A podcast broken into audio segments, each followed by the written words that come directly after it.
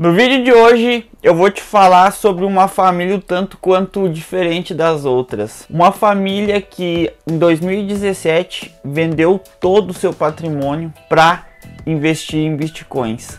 E nesse vídeo eu vou te mostrar como eles vivem hoje em dia e se realmente valeu a pena eles se desfazerem de tudo na vida para investir em bitcoins.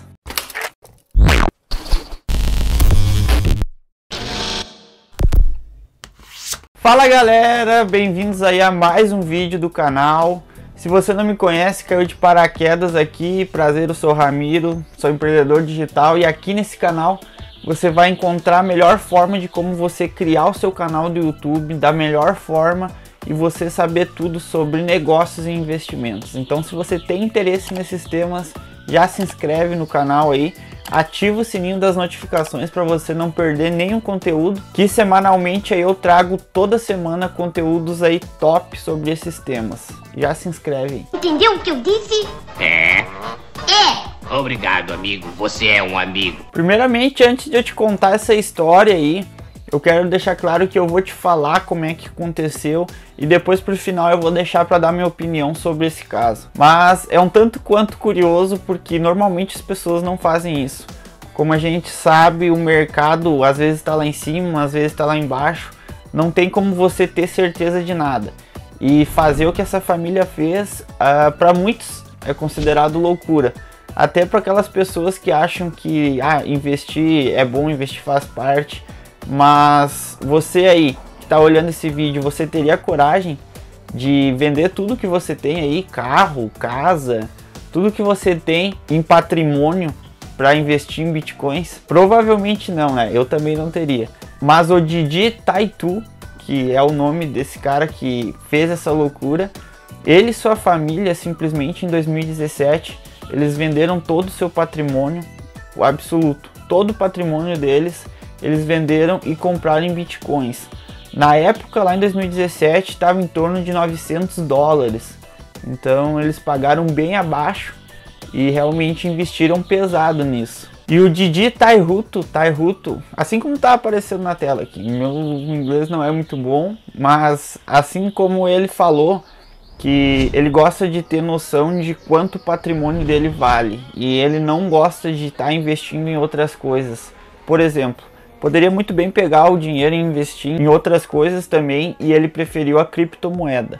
Segundo ele, ele tem esconderijos do dinheiro dele por toda a Europa, diversos lugares aí também na América do Sul.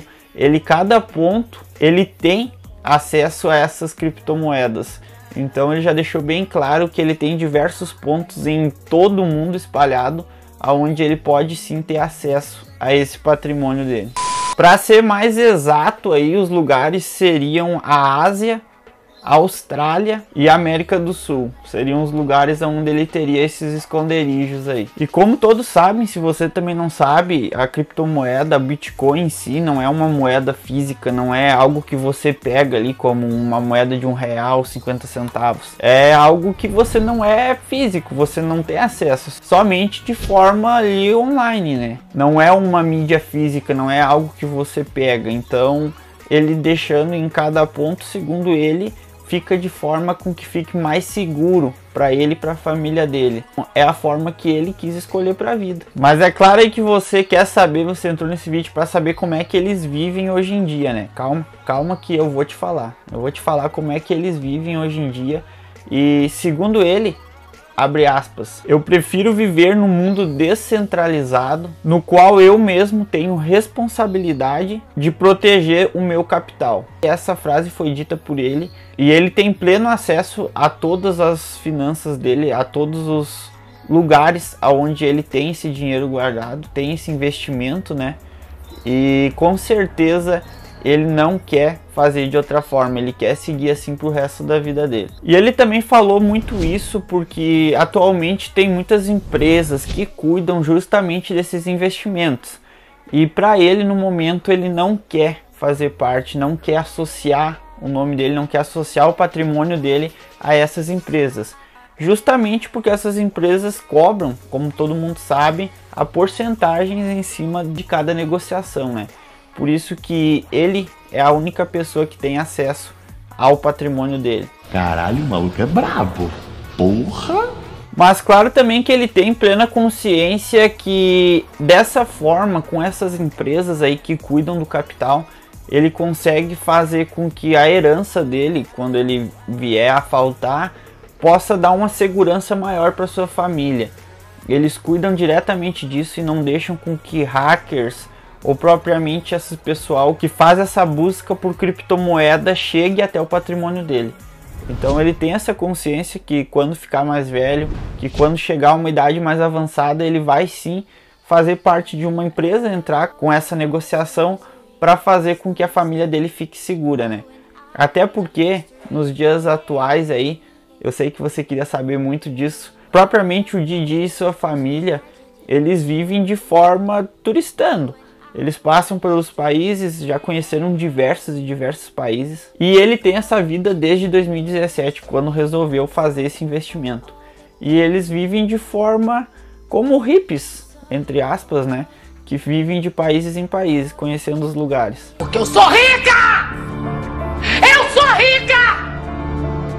É claro que depois que eles fizeram toda essa fortuna, porque eles investiram lá atrás, em 2017, a gente está falando de cerca de 4 anos de investimento, né? Então não é algo que começou há dois meses, há três meses.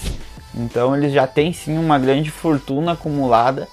E depois disso, né, que eles vieram a público e se consideraram aí a família Bitcoin, né, como é conhecida a família dele, ele, né, e sua esposa, no caso, e suas três filhas vivem dessa forma, vivem viajando de país para país, conhecendo os lugares e divulgando essa criptomoeda em diversos países. Sim, eles fazem a divulgação dela.